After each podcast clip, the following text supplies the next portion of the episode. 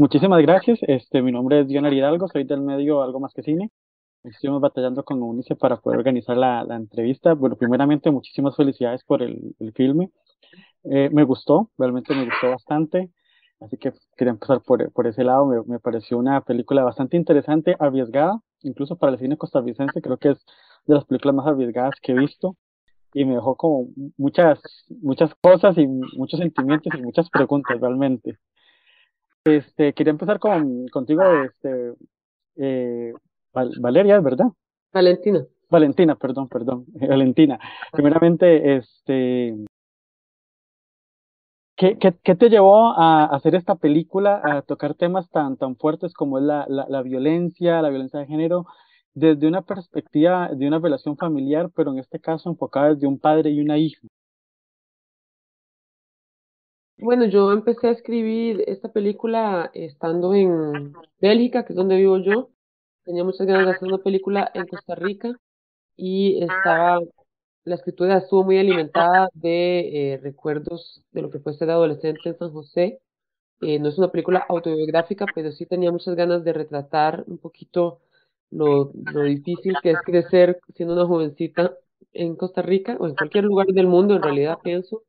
Y em, empezó siendo una historia de familia, pero poco a poco se fue concentrando en la relación entre Martín y Eva, también porque creo que es a través del personaje de Martín que Eva tiene la oportunidad de descubrir el mundo exterior. Entonces, el, el, sí, se concentró la escritura alrededor de estos dos personajes porque es a través del personaje paterno que yo siento que Eva, voy a decir Daniela, Eva se confronta a la, a la, se estrella un poquito contra la realidad, ¿no? Contra la realidad del mundo.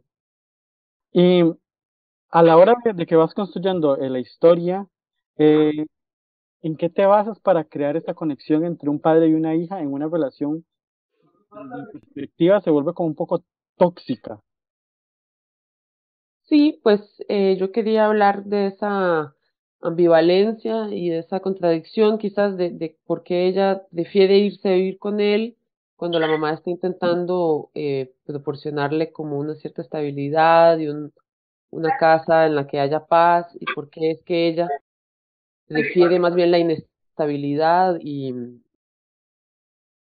y hace caso omiso de la agresividad paterna, ¿no? Y yo creo que tiene que ver con las grandes contradicciones eh, que tenemos todos a veces y sobre todo una como mujer a veces desea, no, no desea necesariamente eh, lo que es mejor para una, sino más bien ne necesita como la validación de la mirada paterna y eso tiene una influencia en la relación que uno tiene después con los hombres y es algo como que yo nada más quería observar sin, sin dar respuestas, pero porque me gusta hacer películas en las que interrogo un poquito esas cosas que me parecen misteriosas de la vida. Comprendo. Este... lo de la, perdón, lo de la violencia pues surgió eh, también porque el texto que, que me interesaba tener, el poema, hablaba de violencia y creo que eh, también me interesaba ese tema porque la violencia se asocia solo a lo masculino. Yo quería hablar aquí de cómo se transmite también en una relación entre padre e hija. Siempre se habla de la relación padre e hijo en el cine, siento. Y antes de entrar en un toque del tema de la poesía, Daniela, quería consultarte, este, ¿cómo viviste este personaje? ¿Lo juzgas o, cómo lo, lo o, cómo lo, lo llevaste? Eh, bueno, yo en realidad no juzgo al personaje. Siento que desde el principio, cuando empezamos a trabajar, eh, siempre era como muy importante tener como claro que nosotros no somos quienes para poder juzgar al personaje que estamos interpretando, ¿verdad? Y también es como poder entender la realidad en la que vive este personaje y tener claro que es una realidad completamente aparte a vos. Yo viví este personaje como eh, lo fuerte que es un adolescente que está pasando por un montón de cuestiones, ¿verdad? Por las que pasan incluso muchas personas en la realidad o no. Y entonces básicamente es como abrirse paso a un mundo de adultos en el que muchas veces ella termina siendo más adulta que muchos en la película. Entonces esta fue básicamente la forma en la que yo trabajé el personaje junto con Valentino. Y sí, mi respuesta sería que desde un principio eh, mi vista nunca fue de juzgar, más bien de poder entender cuál era la realidad en la que eh, se encontraba Eva. Y si te, alguna jovencita te llegara a preguntar específicamente de la, de la escena donde este, el personaje eh, pierde la virginidad, se acuesta con este hombre que es muchísimo mayor que ella. ¿Qué le contestarías a esas jovencitas eh, para que llevaran a tomar una decisión que tiene el personaje, que es una escena muy impactante realmente, que uno se queda como choqueante o no sabe cómo, cómo aterrizarla? Entonces, ¿cómo lo verías vos desde tu perspectiva? Básicamente yo creo que yo no estaría en una posición realmente de decirle a una persona menor cómo poder interpretar la escena, puesto que la película me parece que es, es una interpretación propia, ya sea una persona menor o una persona mayor, es una cuestión en la que yo no tengo tampoco el derecho de poder decirles, bueno, esta escena se vive de esta forma o esta escena se vive de la otra forma. Yo creo que en la película el personaje simplemente está pasando por una cuestión que en la que se ve en una experimentación, en una búsqueda, ¿verdad? Lo que es también su despertar sexual y también de cómo se vive la sexualidad de una mujer, ¿verdad? No es una cuestión de tampoco eh, satanizar lo que está pasando en este momento, es una cuestión en la que después ella va a tener un descubrimiento y después va a poder ver este acontecimiento de una forma u otra y le va a tocar a ella más que todo como poder hacer ese tipo de, de análisis, ¿verdad? Que tal vez en este, en este momento específico de su edad, que en el que vemos a Eva en su personaje, eh, está teniendo un desarrollo diferente por los acontecimientos que está viviendo. Entonces, básicamente, no es una cuestión en la que yo contestaría, bueno, sí, podemos ver, eh, no sé, quizá como lo ve algunas personas que hemos recibido comentarios, puede ser una situación de abuso, puede ser una situación de deseo, puede ser eso, puede ser lo otro, sino que básicamente sería un acercamiento a cómo puede verlo en una perspectiva una persona más joven o una persona eh, que ya ha vivido otras cosas. Entonces, básicamente creo que es una cuestión de experimentación y una cuestión de, de eh, cómo se tu vida en ese momento. Entonces, sí, creo que mi respuesta realmente sería como un, no soy quien para decirte cómo interpretar esta escena y tampoco soy quien para poder juzgar a mi personaje desde una perspectiva en el que no, no tengo posición. Yo quisiera, yo quisiera reaccionar a eso. Sí, tranquila. sí, o sea, porque digamos, claro, eh, Daniela tiene la posición de la actriz, que no, no quiere juzgar al personaje, y yo tal, tengo la posición de la directora, que quiero dejar la escena lo más en ese balance muy frágil para que el espectador sea libre de interpretar. Pero la escena sí es chocante, es verdad, porque yo creo que uno es muy sensible a la ignorancia de ella, de las relaciones de poder que se están jugando ahí.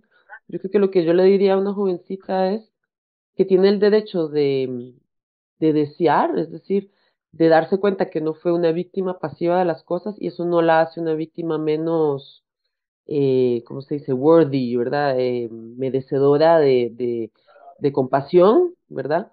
Pero que este, más bien es normal que cuando uno eh, descubre la sexualidad en la soledad en la que estamos, porque no se hablan de esos temas en Costa Rica y en muchos lugares del mundo, ¿verdad? No se habla de, de sexualidad a los jóvenes. Entonces, es normal que ocurran estas cosas porque vivimos en una gran soledad de ese lado, ¿verdad? Es un tema muy tabú. Entonces, eso es lo que yo le diría a una jovencita, como no te sientas culpable de haber vivido cosas de este tipo porque nadie te quiso nunca hablar al respecto de esas cosas y no tenías herramientas para juzgar de las relaciones de poder que estaban ocurriendo ahí. Comprendo totalmente. Sí, por eso es que quería abordar mucho este tema porque fue como algo que me dejó muy impactado realmente en la película como lo dije al principio, no lo había visto en ninguna película costarricense, entonces verlo, verlo plasmado de la realidad más actual que uno tiene alrededor, entonces sí te deja esa sensación y tenía esa curiosidad de, de cómo lo abordaron, de cómo lo viven, entonces es, es bastante interesante. Este, también quería eh, preguntarle a Reinaldo, este, vos en la escena, hay una escena muy específica que me gustó mucho la película, es cuando el padre capta toda esta realidad de lo que hemos estado conversando que él, él no sabe cómo expresar esos sentimientos. Vos como, no, sé, este, hombre, como hombre, eh, ¿cómo, ¿cómo lo vives? ¿Cómo lo, cómo lo interpretaste en ese momento cuando te, te tocó hacer esta escena o la leíste la primera vez? Yo siento que mm, en estas crianzas latinoamericanas lo que más pesa a una, a una persona eh, que se define como masculina es la incapacidad para expresar lo que siente, ¿verdad? Em, y hay, hay frases concretas y específicas eh, que se reproducen a través de regiones, contextos, situaciones geográficas eh, dirigidas a los hombres para que sean personas duras, para que sean personas herméticas, para que, ¿verdad? cuesta mucho, cuesta mucho que, que uno tenga esa eh, capacidad de romper capas y, dejar salir lo que, lo que, lo que tiene, ¿verdad? Este, creo que es muy recurrente, ¿verdad? En el crecimiento de un, de un hombre, en, sobre todo en Latinoamérica, digo, ¿verdad? Porque he tenido poco contacto en otras regiones. Este, y, a la hora de, confrontar a Martín, de pronto también uno va con un montón de bagajes que, también tiene en el proceso del desarrollo de su vida o de lo que ha visto, eh, que de alguna manera también conectan con el personaje, ¿verdad? Yo no soy el personaje, ni el personaje soy yo, claramente, ¿verdad? Pero en un proceso de construcción actoral uno hay cositas que ya uno vive, que toma para esa construcción, ¿verdad? Lo curioso es que después también de alguna manera terminan confrontándote con tus propias cosas, ¿verdad? Y al final del rodaje, al final de la peli, también uno por ahí reflexiona algunas cosillas eh, con las cuales se enfrentó y de pronto nunca ha tenido oportunidad también de, de, de confrontarlas en otros espacios, ¿verdad? Igual siento que eso es natural, eso es natural en este tipo de trabajo, eso es eh, habitual, no sé si natural, pero es habitual, ¿verdad? Y también uno tiene que en algún momento poner una especie de límite porque, porque finalmente estás trabajando un personaje de ficción, ¿verdad? Entonces, eh, tener ese cuidado, tener ese cuidado y tener la astucia y la pericia para poder conectar con cosas en tu vida que te puedan ayudar a construir, pero consciente de que es una construcción, ¿verdad?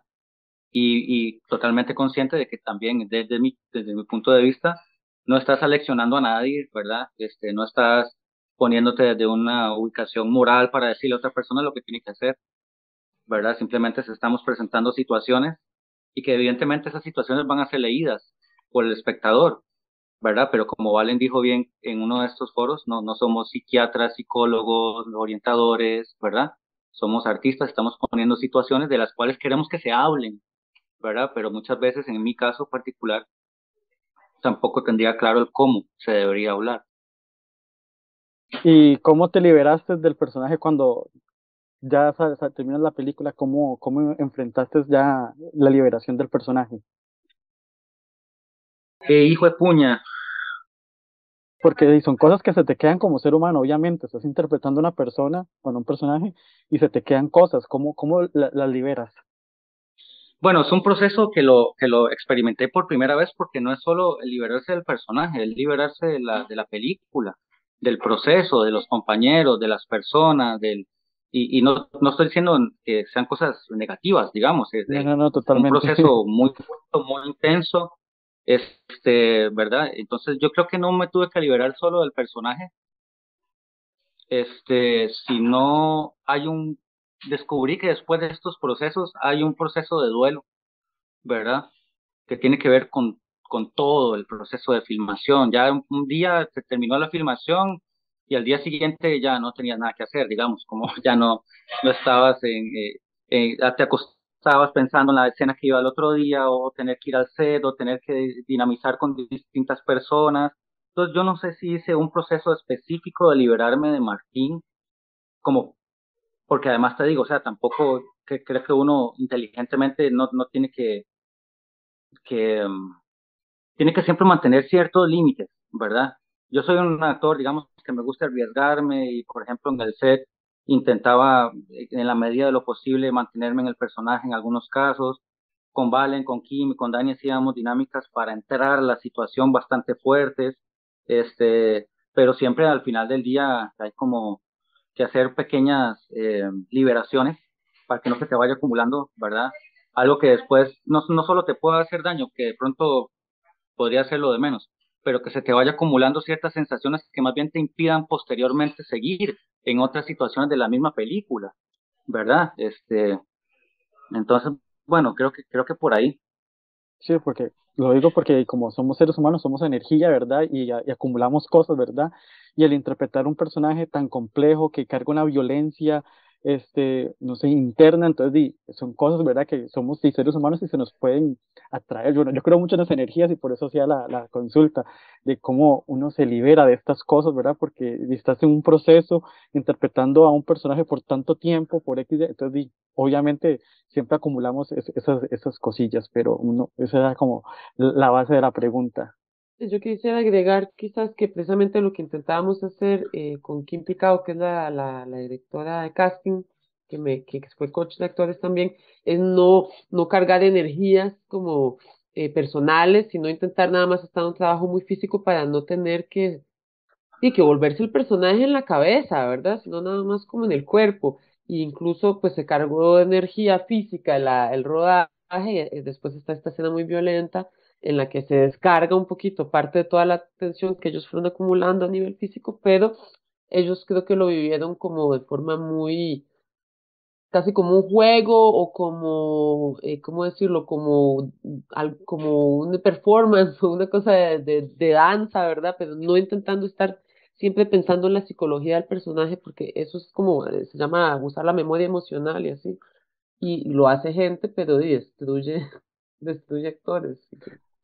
Y ahora que, que, mencionas lo del proceso de casting, ¿cómo fue encontrar a, ellos dos y bueno, y al resto del elenco? ¿Cómo fue todo ese proceso de encontrar a, a Martín, a, a, la, a la hija? ¿Cómo, ¿Cómo fue todo ese proceso?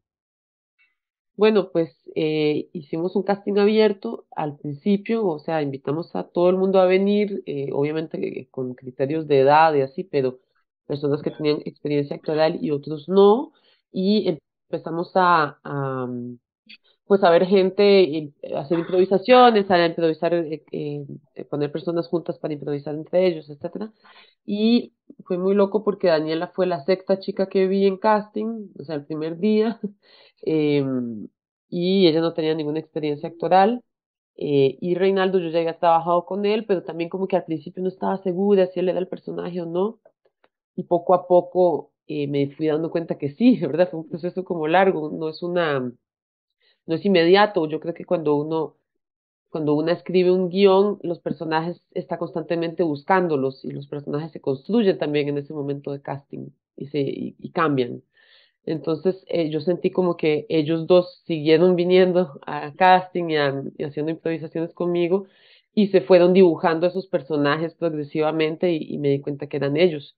Pero fue, fue tardío eso, fue casi cerquita del rodaje que ya les dije, bueno, yo creo que son ustedes. Pero a mí me gusta mucho trabajar así desde la duda y la búsqueda, no tener certezas y, y, ya, ¿verdad? Es, es, más delicado que eso. Comprendo. Algo interesante en la película es la forma en que se retrata eh, San José, precisamente la ciudad. Lo, bueno, yo de mi base lo vi como, lo sentí como, como si fuera un personaje más, todo esta, este entorno social, físico, este, lo cuando creaste el guion, la historia, planteaste que se iba enfocar un poco así la imagen de, de, de, de la ciudad.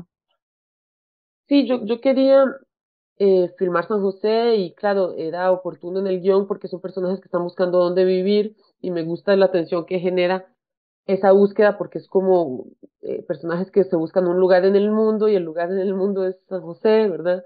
Entonces, este, que es una ciudad que que no se ha representado tanto y que se considera como una ciudad fea.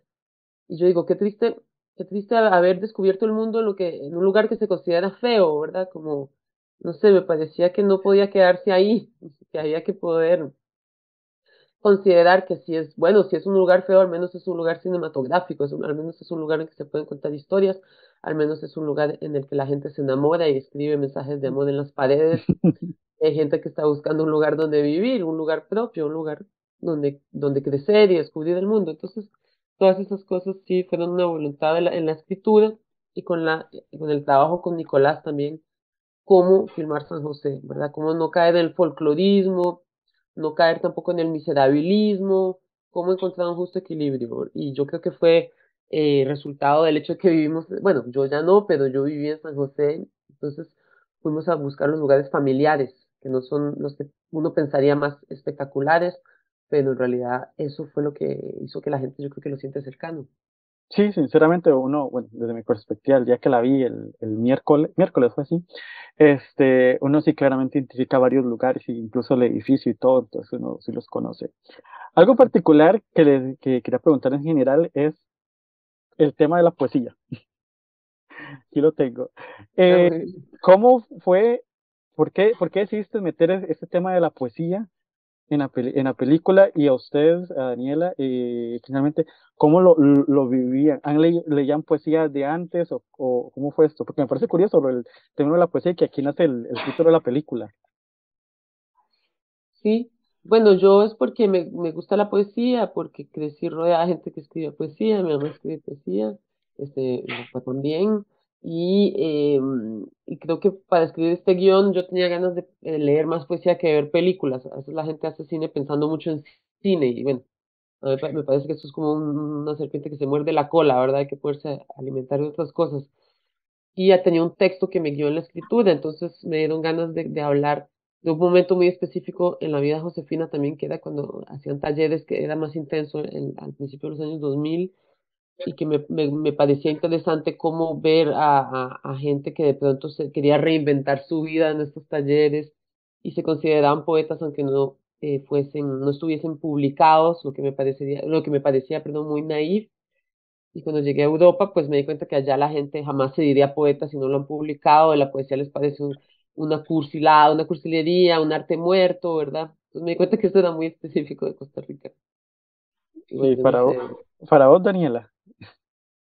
Eh, bueno, a mí, yo, a mí me gusta la poesía y cuando empezamos a trabajar la película me acuerdo que nosotros, bueno, por lo menos yo recuerdo haber tenido este acercamiento a este poema de la peli, que es como el, el poema, ¿verdad? Que, que dice Martín, y es como, eh, me acuerdo que lo, que lo teníamos como por partes, porque quizás aparecía allá por allá en algún ensayo, allá como en alguna cuestión de casting, y me llamaba mucho la atención porque a mí lo que me gusta mucho de la poesía también es que es un poco abierta. Digamos, a fin de cuentas no te, no te está diciendo algo realmente específico que tienes que entender de alguna forma y claramente tiene una subjetividad la parte en la que, la, que la persona que lo está escribiendo, pero asimismo también tiene una subjetividad en la persona que lo está comprendiendo, ¿verdad? Es como que puede tener muchos tipos de, de explicaciones y puede ser que vos estés seguro de que dice esto y la otra persona llega y te dice, no, pero nada que ver, de eso no habla. Entonces a mí me gusta mucho porque también tras de que la película ya tiene un final bastante abierto, ¿verdad? Que queda como a, a que el espectador haga sus propias conclusiones, el, el hecho de que sea terminado con una poesía para mí también es muy simbólico porque es como que, bueno, el final es abierto y también todo esto es abierto, entonces no es como que te está explicando la película y te está dando una conclusión de la película, sino es como que sigue toda esa misma línea de lo que es la subjetividad. Entonces, a mí me gusta mucho por esa parte. ¿Y para vos, Reinaldo?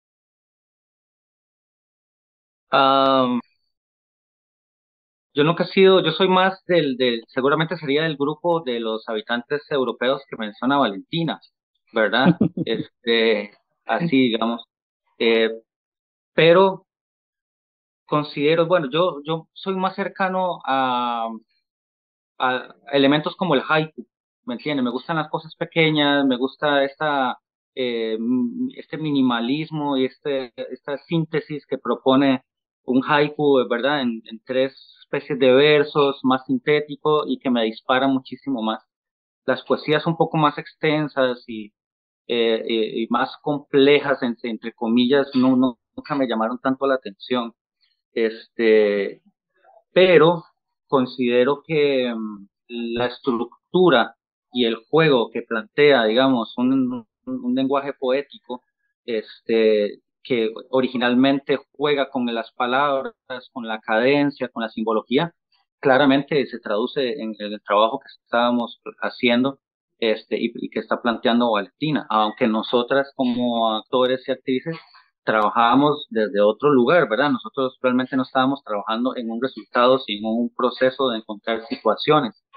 Pero, pero si me abstraigo un poquito, ¿verdad? Y de, que estoy en la película y me abstraigo y me pongo un poco de espectador, siento que, que hay mucho de ese lenguaje poético que Valen estudió en la película, claramente. Inclusive, bueno, tuve la oportunidad de ver los dos cortos anteriores de Valen hace, hace unos días y veo ese, ese proceso también, inclusive veo un proceso también en el que hay para mí, digamos, es, es una cosa muy personal, pero como pequeños haikus compuestos en escenas, ¿verdad?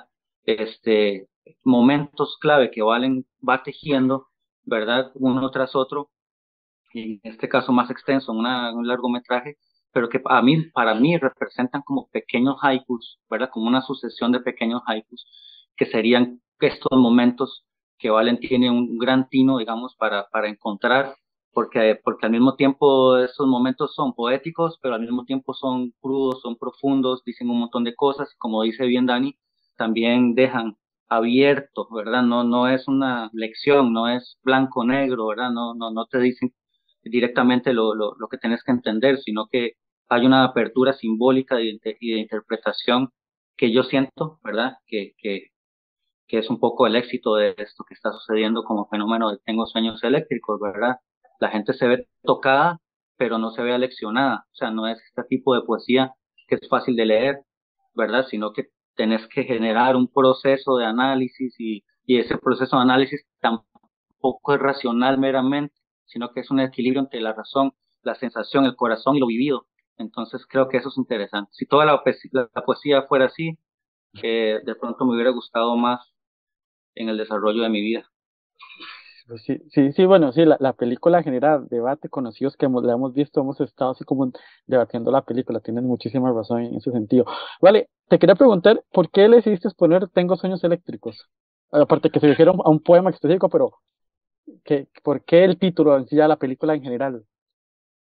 Bueno, porque me parecía, no sabía qué título ponerle a la película, me parecía, es que si a veces es así, me parecía un título como enigmático y y ya, en, en un momento dado, como que me pareció que ese tenía que ser el título. Dudé, pensé, la gente va a pensar en Philip K. Dick, eh, sueñan los androides, no sueñan las ovejas, sueñan los androides con ovejas eléctricas. Creo que se sí, sí, la de Blade Runner. La de Blade Runner, sí. Pero decidí que no me iba a importar. Y también eh, otra cosa fue que a, a, me dijeron, no, pero ese título quizás no se entiende que habla la peli, no se va a poder vender bien. Yo siempre pienso que esos son los peores criterios con los que uno tiene que escoger las cosas. Entonces, por eso le puse ese título. También entró en una coherencia muy particular, es decir, me, ha sido muy bonito leer a críticos, darle una interpretación al título en coherencia con la peli, como estos personajes están atravesados por una electricidad que desborda de ellos, que los habita, que los atraviesa, como la violencia que los atraviesa. Yo creo que eso, el, el escogimiento del título estaba alimentado inconscientemente por eso, pero lo, se volvió muy concreto cuando la gente vio la peli y eso es lo bonito. A veces uno no, es como escribir poesía, no controlas todo y de pronto toma sentido después. No, no tenía una simbología clara desde el principio, era nada más un deseo. Sí, sí. Sí, tienes, sí, tienes razón, porque sí, la película te va contando estos dos personajes y son como, son dos energías que hemos hablado de eso, que son como dos energías que son como que se atraen, pero al mismo chocan y vemos todo esto. Entonces, y los sueños, pues sí, el sueño de, la, de vivir, de, de compartir padre e hija y todo, o sea, tiene, o sea, por eso me tenía curiosidad de, de dónde nació este título, ¿verdad? Y más que habla enfocadamente desde un, desde un poema que está incluso insertado dentro de la película. Bueno, y también la película obviamente, obviamente habla de sueños mucho, entonces, y toda la melancolía de los sueños. Como... Sí, sí, el, el, porque el, el, poema es muy melancólico y el personaje de Martín es muy melancólico, tiene una sensación muy melancólica, entonces todo va, todo va amarrado, literalmente. Uh -huh. realmente la película me gustó mucho, realmente. Quedé muy impactado con lo que estaba viendo en pantalla y, y me gustó, y la, la estaba recomendando. Este, pero fuera de todo esto, la película te, te ha pasado por muchos festivales, Rotterdam, San Sebas, Mar, Mar del Plata. ¿Cómo has vivido tu, el, un éxito de la película siendo tu debut? ¿Cómo lo has vivido? Pues eh, me ha generado mucha felicidad, obviamente, eh, porque mm, confirma que yo que se pueden contar historias eh, muy singulares desde América Central, desde Costa Rica, sin tener que entrar en exotismos eh, para que le interese a un público afuera, eh, que se puede filmar a San José de forma muy específica y igual eso va a interesar, interpelar eh, a, a, personas en Corea, en Serbia, en Argentina, ¿verdad? Que van a sentir la película muy cercana. Un director rumano eh, que admiro mucho, que vio la película, me dijo que Costa Rica parecía Rumania, me, me, mucha risa. Entonces, bueno, eso es lo que me confirma este, estos éxitos, estos premios que hemos obtenido y también que reconocieron sobre todo el trabajo con Reinaldo y Daniela, ¿verdad? Que lo, lo que prueba es que eh, hay mucho talento en Costa Rica, que es verdad que es importante priorizar el, o en todo caso darle su, su nobleza y su espacio y su importancia al trabajo actoral, que yo creo que eso es algo que el cine aquí no ha hecho tanto o quizás olvida un poco esa dimensión que es importante. Yo creo que el cine son personajes y son actores. 90% de lo que uno ve en una pantalla de cine es al actor. Entonces, ¿verdad? Romper con esquemas de mm, más tradicionales de, de, de, de concepción del cine como algo eh, que maltrata a los actores, que los ignora, que los ¿verdad? Que, les impone cosas eh, abstractas, no sé, aquí yo creo que lo, lo, bonito fue construir con ellos y eso es lo que se ha reconocido mucho afuera. Entonces, espero que eso permita que el cine tico eh, genere actores, ¿verdad? Que les permita actuar, actores con formación, otros sin formación, bueno. Sí, seguir creciendo. Para vos, Daniela, este, ¿cómo has vivido esta percepción internacional de, de la película como, como vos, como la protagonista de, la película que carga el personaje? Bueno, igual que Valen, eh, claramente me ha traído mucha felicidad también porque eh, es como muy eh, extraño el hecho de que, bueno, me, me ha dicho muchas personas como es muy extraño verte en, pantalla, ¿no? Y después eh, hablar con vos y, darnos cuenta como que es una cuestión completamente distinta, ¿verdad? Y es como todo esta, esta, ese trabajo de aprender a construir un personaje, ¿verdad? Para poder decir con él otra cuestión en, pantalla, ¿verdad? Y en la cuestión internacional he logrado conocer a muchas personas y conocer como muchos mundos, ¿verdad? Eh, poder hablar con, acercarme muchísimo al, mundo del cine desde, tomando en cuenta que no estaba para nada acercada al mundo del cine en el sentido de no como espectadora, sino como cómo puede funcionar eh, todo este mundo. Y aprender también un poco sobre la cómo funciona el, hecho de vender la peli, conocer a las personas que venden la peli, eh, hablar con personas que, han tenido una trayectoria muy larga en el cine, actrices eh, increíbles que he conocido que me han dicho qué lindo su trabajo, qué bueno como puedes darle vida a este personaje, soy muy valiente etcétera, ¿verdad? Entonces ha sido como un, mar de emociones y además también el, hecho de, que Valentina en un, día nos dijo, bueno, la película va para los carnes, vamos, van a montarse en un avión y van a venir, ¿verdad? Y Reinaldo y yo estábamos como, yo le decía a Reinaldo, Rey, ¿usted, ¿usted alguna vez ha hecho un vuelo de, eh, de 12 horas? y Rey, no, y yo, bueno, y yo tampoco, ¿verdad? Y de repente estábamos ahí subidos en el avión, llegando a, a, Italia, me acuerdo que hicimos escala ahí, creo que fue Alemania, no me acuerdo, y fue como un, una cuestión que, que, dio un giro completamente, y después poder yo como persona eh, volver a plantearme un futuro en el que yo le agradezco mucho a Valentina porque yo estaba un poco perdida en la parte artística porque me gustan muchas cosas, me gusta la música, me gusta el arte digital, me gusta el arte de gráfico, etcétera pero ahora es como un acercamiento distinto, ¿verdad? En el que uno puede también hacer que, que la parte sentimental y, emotiva eh, surja de otra forma. Entonces creo que esta ha sido como mi manera de experimentar la película internacionalmente. Para mí la parte más importante siempre en el arte, en la forma de, de hacer la película de afuera, es como la parte que uno se llama humana, ¿verdad? Para mí lo humano es lo más significativo porque uno está construido de todas las personas y experiencias que va eh, llevando para su saco. Y eso para mí ha sido como lo mejor. El aprendizaje es, inigualable, realmente. Totalmente. Eh, para vos, Reinaldo. Eh, bueno, yo nunca, nunca he sido una persona que en la parte artística como que trabaje para buscar premios ni eso, pero sí para trabajar, digamos, sí me, me obsesiona mucho, por, no, no tengo tantos proyectos eh, en, en, mi vida artística pero sí he elegido los que yo sé que va a generar un trabajo intenso, serio, eh, y lamentablemente en Costa Rica muy pocas veces se premia eso. Se premian otras cosas, pero no necesariamente los grupos de trabajo que desarrollan procesos serios, profundos, intensos, ¿verdad? Ordenados, respetuosos, qué sé yo. Y mm, como decía Dani, cuando nos montamos a ese avión, bueno, haber hecho el proceso ¿verdad? Justo que ahora hablabas de, qué pasaba cuando terminamos. ya ahí yo tenía una gran satisfacción de haber puesto mucho esfuerzo, de, haber trabajado junto con Dani, junto con Valen, junto con Kim, junto con todos los demás, y de haberme sentido retado, digamos, hasta más no poder, y de haber llegado a la casa siempre cansado física y mentalmente, y volverme a levantar el otro día a buscar otro reto, y, y en el desayuno ir a buscar, esperar que llegara Valentina, decir, bueno, la cena de hoy es esta, esta, y fa, y tómela, y se requiere esto, y dele, y otra vez, y después con Dani yo, yo ya eso es lo que a mí me gusta, digamos, ¿verdad? Los retos, este, lo duro, lo, cómo hay que esforzarse para llegar a algo y, tratar de sacar todo lo que usted tiene, así, ¿verdad? Eso suena un poco romántico, pero sinceramente sí, ya yo estaba tranqui con eso y sabía de alguna manera, porque aparte ya conocía un poco a Valen, ¿verdad? Este, y aparte después ya conocí a Dani, conocí todo el equipo de trabajo que, que iba a salir una buena peli. Este, eh, y ya pues lo que sucedió en Locarno ya fue una sorpresa, ¿verdad? En todo sentido. Este, pero si después uno se pone a pensar, no, no, no tanto, porque realmente es un, proceso de muchísimo, de muchísima seriedad, de muchísimo esfuerzo que se generó, ¿verdad? Y un montón de talentos que se cruzaron unos con otros, ¿verdad? Entonces más bien era una, una satisfacción y algo bonito, ¿no? Al mismo tiempo como, como que se premie todo ese proceso, ¿verdad? Este, creo que fue muy justo y de la manera que se dio todavía más justo, ¿verdad?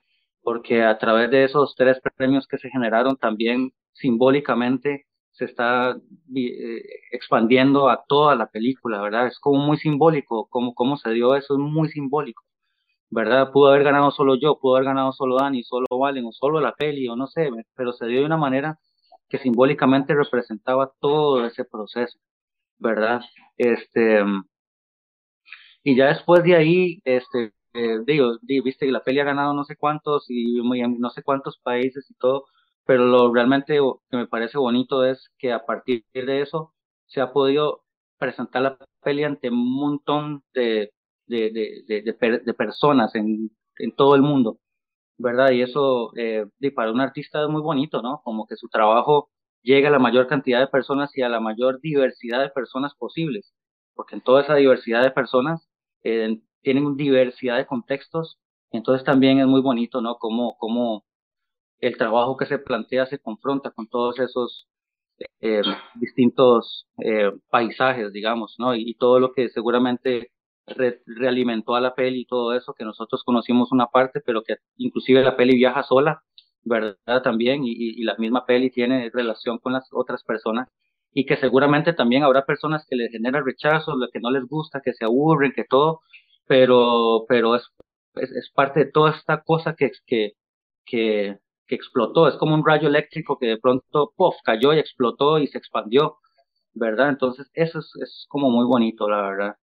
Ya el resto de ahí son cosas que se han ido dando, ¿verdad? y, y que uno tiene también que saber desprenderse un poco del ego de, ese, de esas cosas, porque, porque hay que ubicar realmente dónde es que está el verdadero éxito del trabajo de uno, ¿verdad? No necesariamente en un premio o el otro, yo sí los recojo porque después los presento a la universidad y me pagan más, pero nada más, digamos, ¿verdad? Este, eh, creo que en un siguiente proceso habrá que poner eh, el mismo sudor, la misma sangre, el mismo esfuerzo este, que uno aprendió en este proceso que se debe poner. Este, entonces, sí, eso. No, totalmente. No, eh, igualmente la, los temas lo que abren es que la película se pueda vender y se pueda proyectar en más lugares y creo que es lo que ha generado que la película haya pasado por San Sebas, por eh, Mar del Plata, etcétera. Eh, ahora vale, ¿qué, ¿qué, sigue? ¿Qué sigue después de Tengo Sueños Eléctricos? ¿Ya tienes algún proyecto o estás trabajando en alguno más que viene en el camino? Porque quedamos con ganas de más. Queremos, queremos ver qué sigue. Pues sí, o sea, no he tenido tanto tiempo de escribir porque esta peli sigue circulando. Sí, sí, está, apenas está empezando. Sí, pero bueno, el proceso de hacerla me dejó con muchas ganas de seguir filmando en San José. O sea, hay muchos lugares que visité, muchas cosas que filmé que no pude usar, personajes de la peli también que no pude desarrollar, mucha gente que vi en casting que me pareció interesante con la que quisiera trabajar. O sea, en realidad esta película alimentó la siguiente y creo que el proceso de escritura espero que no sea muy largo, pero sí tengo ganas de hablar de la relación más a la madre, a las hermanas, eh, no necesariamente los mismos personajes, pero algo con personajes josefinos de la clase media Eh, y también creo que voy a hablar de poesía. bueno, vamos a ver qué pasa. ¿Cómo fue trabajar con la niña? Porque los niños son muy diferentes de a los adultos. ¿Cómo fue ese reto? Y con el gato, yo tengo el gato, ¿cuántos gatos fueron? Solo uno. Son gatos probacenas. Sí, el gato es probacenos, total, este, me lo han dicho mucho, pero bien es que fue muy loco, eh, con la, con Adi fue muy lindo porque ella es muy buena y en realidad tener una niña en un, en un set es como, es como bastante genial porque todo el mundo tiene que estar súper despierto porque tiene mucha energía o de pronto ya está muy cansada, entonces hay que bajar el ritmo, es como que todo, todo el mundo se tiene que adaptar y eso es tuanis, eso es tuanis porque entonces no deja ningún espacio para el ego de nadie, sino como de adaptarse a la niña y ya. Y, y, y fue tuanis, es como hay que trabajar distinto, hay que ser más flexible, eso es bonito. Y el gato, pues ni hablar, igual, el gatillo fue, se llama Magira y es demasiado tuanis porque el, creo que el dueño es demasiado cool, el dueño se llama Fidel entonces los gatos se parecen a sus dueños, yo creo. Vimos un montón de gatos en casting, había unos súper tímidos, otros demasiado agresivos, otros hasta vimos un, un gatito ciego, pobrecito, pero como era ciego no se, no se escapaba. Pero y no, él, fue Bagheera y en, en, realidad es porque tenía una personalidad súper eh, rockera, y actuó, o sea, el gato actuó, todo lo que queríamos que hiciera lo hizo. Un gato genial, yo lo volvería a contratar definitivamente se los aconsejo. okay. Sí, sí, como digo, el gato con Robert es demasiado tierno, demasiado lindo. Pero bueno, este, no, muchísimas gracias por el tiempo, por, por sacar el rato para conversar con nosotros, con algo más que cine. Como les dije al principio, muchísimas felicidades por la película. Ojalá que podamos seguir eh, viendo más proyectos de los tres en diferentes etapas, diferentes personajes, diferentes historias.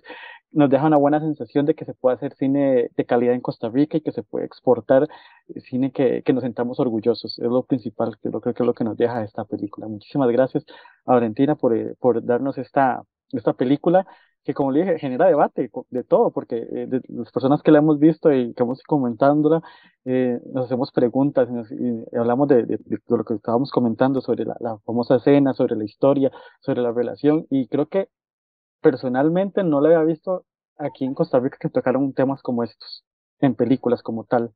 Entonces yo creo que es, es bastante rico ver proyectos así. Personalmente como cinéfilo que amo el cine y escribo sobre cine, eh, me gustó mucho ver, una película de este, de este tipo. Que, muchísimas gracias. Muchas gracias a vos por el espacio y por tus palabras. No, muchísimas gracias, Daniela, uh, también por, por este reto, porque fue un reto totalmente hacer este personaje. Sí, no, muchas gracias por todo, por, por tenernos acá. Estuvo muy lindo el espacio también. Y sí, fue un reto, pero fue fue una de las mejores cosas, uno de los mejores retos eh, que he tenido, especialmente por trabajar con estas personas tan increíbles que están acá. Y para vos, Reinaldo, también muchísimas gracias por este personaje tan, tan complejo, ¿verdad? Porque en algunas cosas veía a mi papá, no crean, en algunos gestos, algunas cosas, uno veía a, a mi papá reflejado. Ok, bueno, muchas gracias, muchas gracias, Diona. Este, muy bonitos saludos. Aquí estoy en Suchitoto, El Salvador. Aquí quería poner el lago Suchitlán de fondo, pero como que no se ve. Más bien se ve todo negro. Tranquilo. Bueno, muchísimas gracias y estamos conversando y que ojalá que la película siga teniendo éxito y más éxitos puedan venir. Gracias. Hasta luego. Gracias, gracias. éxitos a vos en todo. Gracias. ¿No viste los anuncios de apartamentos que te mandé? Es complicado. Sí, estuve buscando en el periódico y eso fue lo más barato que encontré. Más. ¿Tiene algún problema la señora? Mi hija. ¿Usted vive con su papá, Eva? No, vivo con mi mamá. Vos y yo tenemos un acuerdo. No quiero a nadie peleando en esta casa. Es como si estuviéramos por el mismo Creo que me voy a vivir con papá. ¿Sabes que esa fascinación por tu papá y los hombrecitos que te van a aparecer después te va a pasar? Mido mis palabras. Estoy enamorado. ¿Crees que alguien como ella se fijaría en vos? No hay que tenerle miedo al dolor.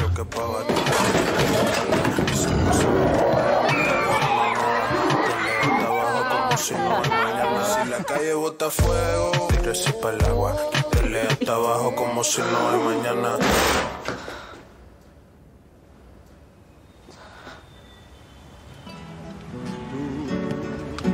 que llenas todo de alegría y juventud y ves fantasmas en la noche detrás. Tengo sueños eléctricos, en los que mi padre cuando no puede arreglar algo, lo revienta al piso. Hacen falta a veces varias vidas para entenderlo. La rabia que nos atraviesa no nos pertenece.